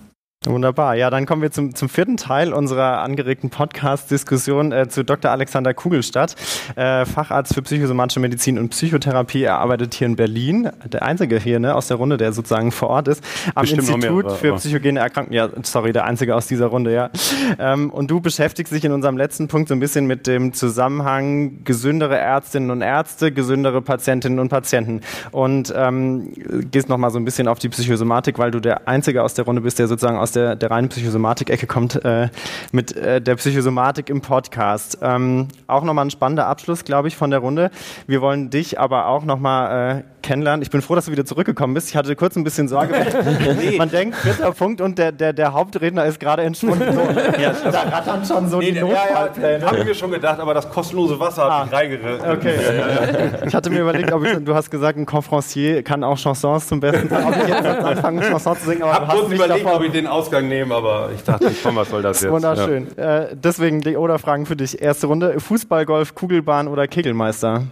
Kugelbahn. Ja, das Ja, ist nicht auch so am nächsten an deinem ja. Namen, ne? Bitte? Das war am nächsten an deinem Namen. Ich habe eigentlich versucht, um deinen Namen Das kann sein, dass es mehr so assoziativ gelockert schon ist. aber Kugelbahn klingt einfach nicht so anstrengend und aufwendig und kann man mit Kindern spielen, macht auch immer Spaß. Ja, ich fand das auch super Ja. früher tatsächlich, ja. Mhm. Äh, zweite Runde eher psychosomatisch. Körpergefühl, Muskelbauch oder Kopfsache? Kopfsache. Wirklich? Ja, für mich persönlich ja. Körpergefühl auch natürlich, ist total wichtig fürs Fachgebiet, aber Muskeltraining und sowas macht mir jetzt nicht so viel Spaß. Ich dachte, Muskelbauch kann man in zwei Ebenen, ne? weil ich meine, der Bauch, Muskelbauch, ist halt so, ist die Frage, wie rum man es sieht. Ja, also medizinisch sicherlich sinnvoll, aber persönlich für mich ähm, nicht so meine Lieblingsbeschäftigung. Okay, gut. Ich glaube, dich haben wir jetzt wirklich ein bisschen intensiver kennengelernt, hä? Sehr deutlich geworden. Du hast da direkt zu viel Preis gegeben. Okay, schön. Ja, Habe ich gar nicht äh, gemerkt. Wollen, wollen wir nicht weiter in den Oder-Fragen hängen, sondern steigen ins Thema. Ja, okay. Ähm, der Titel, ich weiß gar nicht, ähm, den habe ich glaube ich hier auch nochmal. Ja, genau. Gesündere Ärztinnen, gesündere Patientinnen, Psychosomatik im Podcast. Und ich dachte, der Titel, wie waren wir da drauf gekommen? Also wenn wir den in den nächsten 20 Minuten so ein bisschen aufklären können zusammen, dann wäre mir schon sehr geholfen.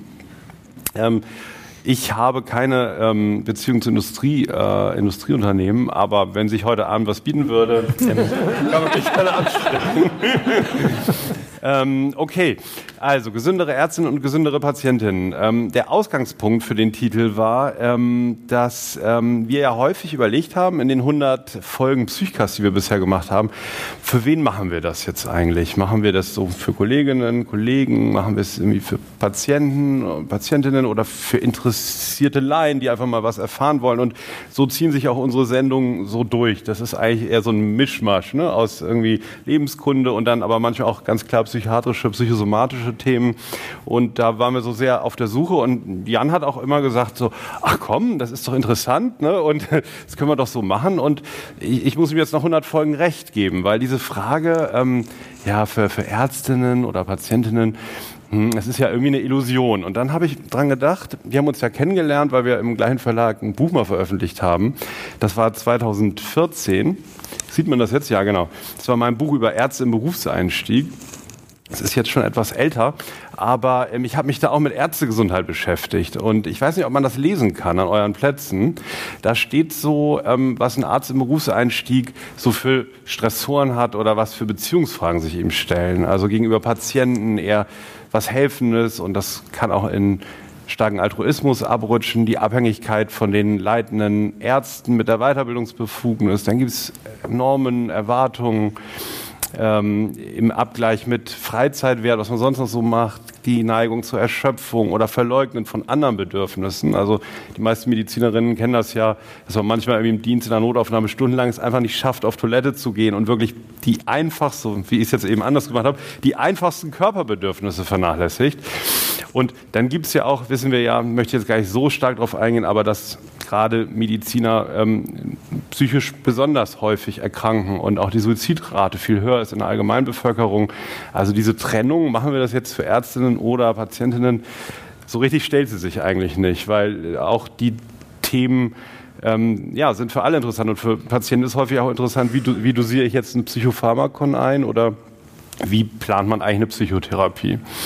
Ähm, insofern ähm, machen wir unseren Podcast für alle Gruppen, die irgendwie einen Zugang dazu finden.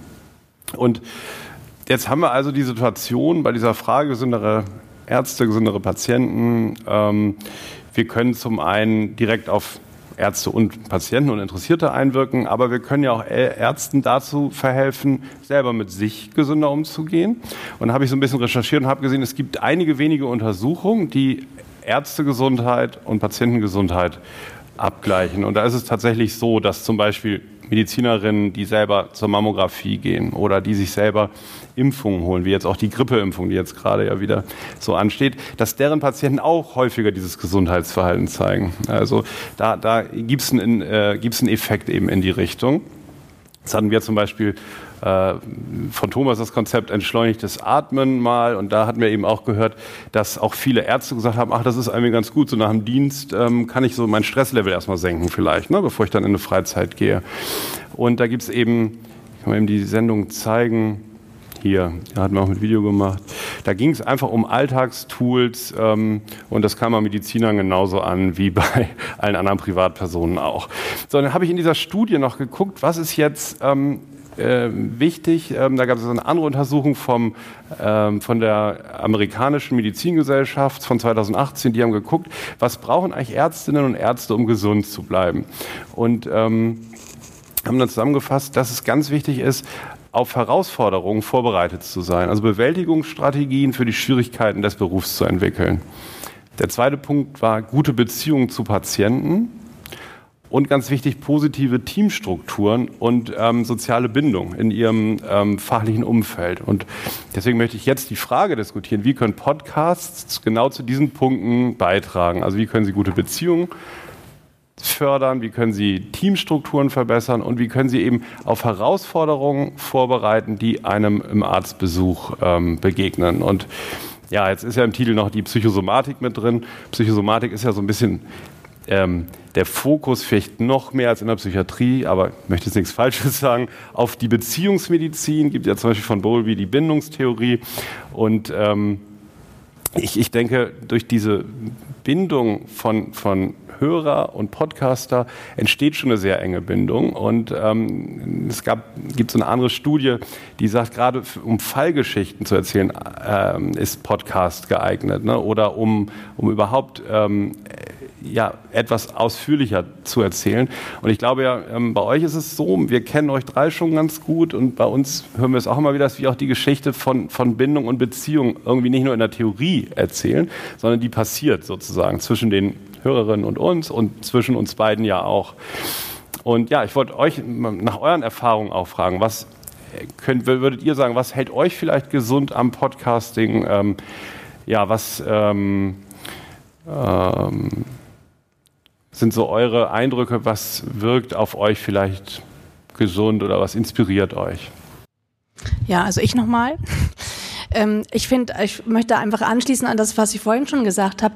Also ich finde auch da wieder gibt es tolle Modelle. Also ihr habt jetzt Teamgesundheit genannt, sei es ähm, Teamentwicklungsphasen, ähm, sei es ähm, aber auch konkrete Sachen wie wertschätzende Kom ähm, Kommunikation, was man ja wirklich total schnell erklären kann.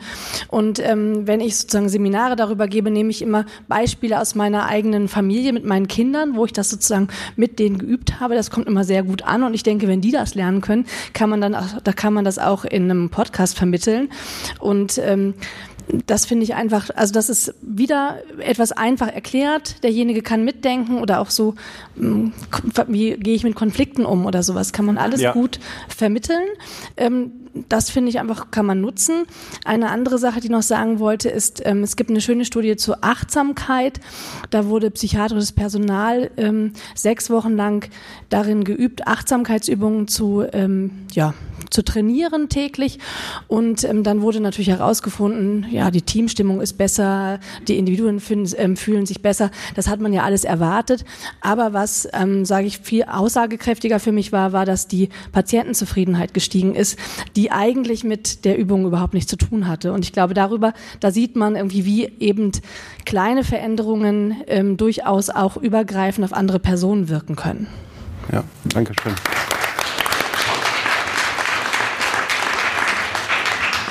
Ja, auch ich nochmal. Ähm, also ich finde, manchmal ist es eigentlich recht banal. Äh, ich muss ganz ehrlich sagen, wenn ich, wenn, dem, wenn ich dem Podcast zuhöre und unabhängig von, von jetzt der, der Sachebene ist es einfach eben auch die Art und Weise, wie ihr über ähm, eure Patienten sprecht oder wie ihr über Erkrankungen sprecht. Ähm, das zeigt einfach, dass ihr mit, mit Haut und Haar und mit ganz viel Herz dabei seid und wirklich auch ganz viel Empathie für eure Patienten mitbringt. Und ähm, das ist was, was, was irgendwie eben auch die Seele erfreut wenn ihr auch noch lacht, dann habe ich irgendwie einen Podcast gehört, der mich gleichzeitig entspannt hat, mir was Neues vermittelt hat und mir auch noch Freude gemacht hat. Und das finde ich eben ganz, ganz wichtig. Ich höre auch andere Medizin-Podcasts und wenn ich höre, dass ähm, die sich eben die witzigen Anekdoten aus, aus der Ambulanz eben erzählen, wo ja, man sich schon auch lustig über die Patienten macht, was da mhm. passiert, dann kriege ich einen ganz anderen Eindruck auch von, von der Ärzteschaft, von, von der Art und Weise, wie mit den Patienten umgegangen wird. Und das finde ich nicht wertschätzend, ja. Und das vermittelt ihr in den Podcasts. Und das finde ich eben auch ein, einfach schon mal ein gutes Wertesystem, was hilft, selber auch gesund zu bleiben, ja. Also, dass man da mit einem guten Wert an, an die Arbeit herangeht. Mhm. Vielen Dank. Ja, vielen, vielen Dank. Also finde ich, ich bin sehr gerührt. Ich finde das ganz toll und ich muss sagen, ähm, wir äh, wussten das nicht am Anfang, wie das so werden würde. Ne? Und ich wusste auch nicht, ob sich das so übertragen lässt im Internet. Ne? Also ich kenne auch Leute, die gesagt haben, naja, wenn du sowas mal machen willst, aber doch nicht im Internet. Das ist doch da alles anonym und schrecklich und da gibt es Hate-Kommentare und so. Von daher finde ich die Erfahrung dieser letzten fünf Jahre so was du, und was du jetzt so gesagt hast, wirklich toll. Ja, vielen Dank. Genau, ich habe auch noch zwei Punkte, die mir eingefallen sind. Ähm, was ich schön finde, dass bei euch halt irgendwie auch so eine Begeisterung dabei ist. Also man merkt einerseits so eine Gelassenheit mit irgendwie manchmal schweren Fällen und irgendwie ein schweres Arbeitsumfeld auch manchmal, aber gleichzeitig so eine Begeisterung dafür, die finde ich wichtig ist, um gesund zu bleiben irgendwie in so einem Bereich. Und ähm, ich finde auch dadurch, dass ihr euch gegenseitig ja oft nicht einig seid und diskutiert und manchmal auch irgendwie verschiedene Punkte habt, ist man selber in so einer Position, dass man sich selber damit auseinandersetzt und manchmal Dinge auch nochmal anders sieht als, als ihr. Und irgendwie, ich finde, Wachstum gehört auch ganz viel dazu, sich weiterzuentwickeln und das hält auch gesund so. Danke. Dankeschön. Vielen Dank.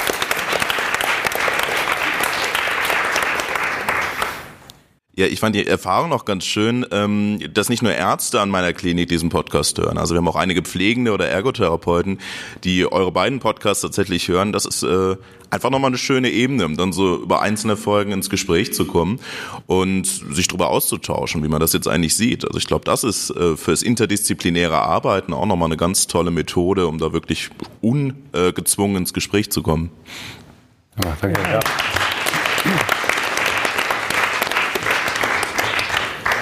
Das ist ganz interessant, weil ich glaube, dieser Abgleicheffekt, der trifft sich ein bisschen mit dem, was du vorhin gesagt hattest, ist Mene, dass du das gehört hast, damals den Psychcast und so gemerkt hast, aha, krass, den geht's ja manchmal so wie mir oder aha, okay, da ist es auch nicht alles immer so ganz klar oder der eindeutige Weg. Und ich glaube, dass das schon total relevant ist und eben auch, dass wir so in der Runde, dass man das diskutieren kann, dass man den anderen oder die andere darauf aufmerksam machen kann, sag mal, äh, glaubst du wirklich oder das ist mir persönlich total schwer gefallen und ich glaube, das ist total gewinnbringend, tatsächlich dieses innere Abgleichen können, aha, andere sind sind auch nicht immer so ganz sicher, aha, die lachen auch mal darüber oder die sind da total unsicher. Ähm, obwohl wir die Erfahrung gemacht haben, so mit dem Lachen, das war, ist es auch nicht bei allen immer so ganz gut angekommen. Also muss man, der Grad ist relativ schmal, glaube ich, wie heiter man Sachen bespricht und wie nicht. Also das ist schon mal vorhin so, ich glaube, dieses auf Augenhöhe ist ganz wichtig und das kann man, glaube ich, also da muss man sich auch selbst immer wieder so ein bisschen korrigieren, wenn man merkt, man rutscht da weg. Ist aber gar nicht so einfach, finde ich. Aber wenn die Haltung stimmt, was eben gesagt mhm. wurde, dann darf man auch mal über bestimmte Aspekte lachen. Und das habe ich besonders häufig gehört, dass das auch angenehm an dem Podcast sein kann, äh, dass man von der ganzen Schwere, die ja der, der, der Thematik innewohnt, äh, trotzdem nicht verzweifeln muss. Ähm, das ist schon ein Element. Äh, neulich habe ich einen Podcast geschnitten, den ich mit einem Interviewgast aufgenommen habe. Und der hat gesagt, ja, also wir müssen dieses Detail ändern, weil das ist vielleicht nicht ganz richtig. Und am Ende habe ich ganz lange gelacht, das geht ja auch nicht, das müssen wir auch rausschneiden. Da habe ich gesagt, nee, das müssen wir nicht rausschneiden, das können wir ruhig drin lassen. Ja. ja. ja. Also es kommt ja auch mal ein bisschen auf die, auf die Erkrankung an, mit der man jetzt zu tun hat, wie, wie sehr Humor dann eigentlich auch erlaubt ist. Ich bin zum Beispiel gerade sehr viel in äh, der Beschäftigung mit Zwangspatienten und das ist irgendwie das Faszinierende und Schöne an dieser Krankheit, dass Humor eine ganz zentrale Rolle in der Therapie davon äh, spielt, dass man gerade rund um Expositionstherapie oder ähnliches, wo die Anspannung so hoch ist, dass man den Humor auch benutzt, um so ein bisschen ähm, die Luft rauszunehmen und, und das sind ja meistens Menschen, die affektiv gar nicht so stark beteiligt sind und die können dann sehr viel lassen, lachen und ähm, irgendwie ist das eine für beide Seiten sehr, sehr entspannende Situation, wenn man dann auch mal lachen kann. Und ganz häufig bricht das dann auch so vor, sodass mir so ein bisschen der Eindruck aufkommt, ich darf ja eigentlich gar nicht lachen. Das ist eine todernste Geschichte hier. Ich bin krank, ich bin in der Psychiatrie, mir geht's mies, ja. Ich muss jetzt auch meiner Rolle entsprechen und ein Kriegskram sein. Und wenn man das mal so ein bisschen auflöst, dann, dann ändert sich plötzlich was. Ne? Ja, würde ich auch gerne noch anschließen. Das ähm, finde ich auch einen wichtigen Punkt und äh, an der Stelle auch nochmal Kompliment an unsere Hörerinnen und Hörer, weil natürlich kommen Dinge mal unterschiedlich an und äh, durchaus finden ja auch mal Menschen jetzt äh, eine Sache irgendwie schlecht aufbereitet oder eine, eine, einen Scherz an einer falschen Stelle. Und ich weiß nicht, wie es bei dir ist. Also ich habe mir so angewöhnt, mir selber zu erlauben, auch mal einen Fehler zu machen, weil anders kannst du ja äh, sozusagen auch Themen nicht schön vermitteln. Ne? Und mh, wenn man dann Rückmeldungen bekommt, ähm, dem einen hat dies oder das nicht so gut gefallen, dann finde ich das irgendwie, ähm, finde ich das völlig, völlig in Ordnung.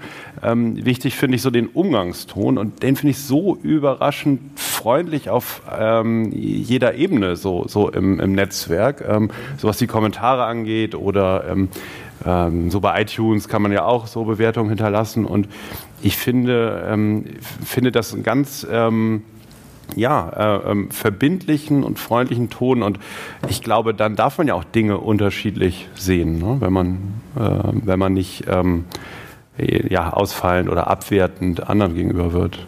Mhm. Ich weiß auch gar nicht, ob das Podcasten an sich nicht auch ein bisschen gesundheitsfördernd ist, muss ich sagen. Ja, weil ich glaube, der Austausch darüber, ähm, der hilft einem schon total, weil wir auch wirklich häufig da saßen, vorher vor der Aufnahme, diskutiert haben, wie gehen wir an die Sache ran, wie, wie können wir das ausdrücken, was können wir uns erlauben, was wollen wir uns erlauben. Und also mich so in der Rolle vom Studenten, sag ich mal, hat es schon total bestärkt, in dem so, ja, wie kann ich denn Sachen ansprechen und welche Sachen kann ich ansprechen und welche Sachen sind auch einfach diskutabel. Also ich glaube, es gibt viele Punkte, die einfach diskutabel sind, wo man zwei Meinungen hat.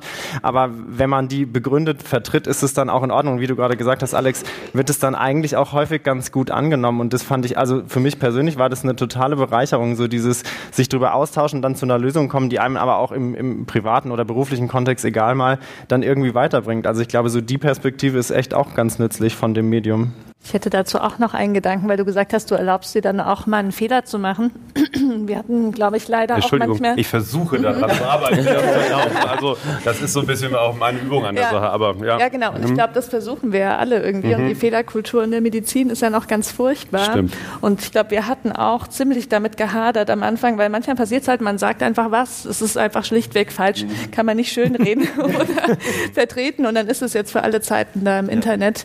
Und also ich glaube, da, ähm, da lernen wir ganz viel dabei beim äh, Podcasten selbst.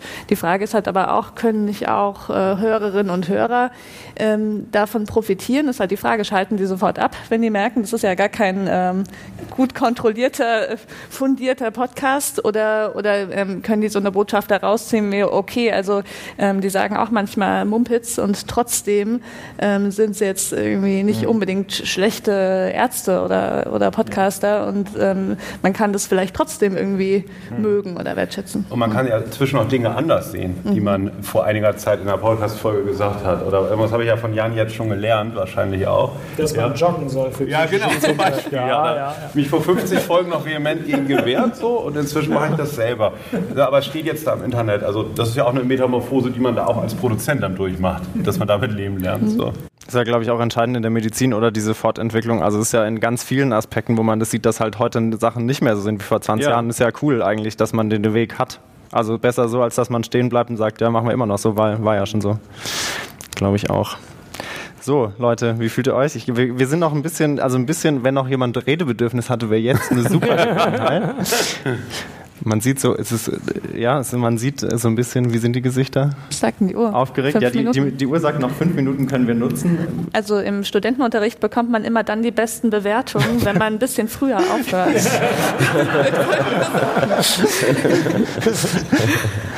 Ja, ich weiß nicht. mein Vorschlag. Das wäre jetzt eine Idee, ja, glaube ich auch. Ich, ich hätte, also wir, wir schließen häufig, gerade auch wenn wir Interviewgästinnen oder Gäste haben, schließen wir damit, dass man am Schluss nochmal so fragt, fühlt ihr euch jetzt okay damit oder habt ihr noch was an die Welt da draußen oder an die Welt hier im Rahmen, äh, im Raum, das ihr loswerden wollt? Deswegen würde ich jetzt euch fragen, habt ihr noch was? Wollt ihr noch was sagen oder wollt ihr noch was sagen? Ja, ich will noch was sagen. Herzlichen Dank. Das war die schönste Art, die hundertste Psychcast-Folge aufzunehmen, die man sich nur irgendwie vorstellen kann, zusammen mit Jung und Freudlos, zusammen mit euch. Vielen Dank. Das hat Spaß gemacht.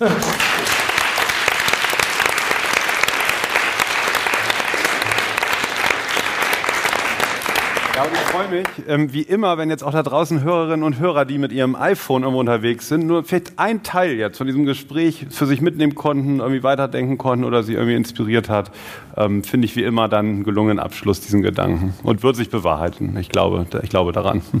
Ja, ich freue mich wahnsinnig über die vielen, vielen Rückmeldungen aus dem Publikum. Es hat wirklich wunderbar geklappt mit der Beteiligung, so viele hochwertige Kommentare und auch so viel Liebes und Nettes, was einem das Herz schmelzen lässt, das wir hier gehört haben. Tausend Dank für die menschliche Seite. Ja.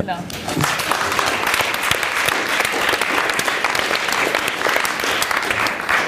kann gar nichts mehr sagen. Ich bin auch einfach nur beglückt, möchte mich bei allen bedanken. Es war äh, auch eine super gute Art und Weise, unsere 33. Folge zu feiern. Unser Drittel.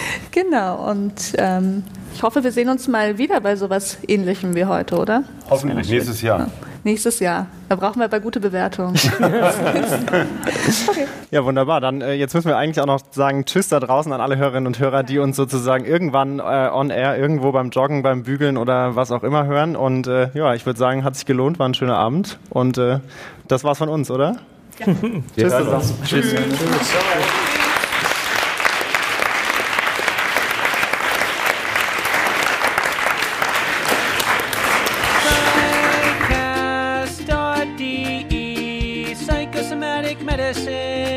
Psychiatry Psychiatry Psychiatry Psychiatry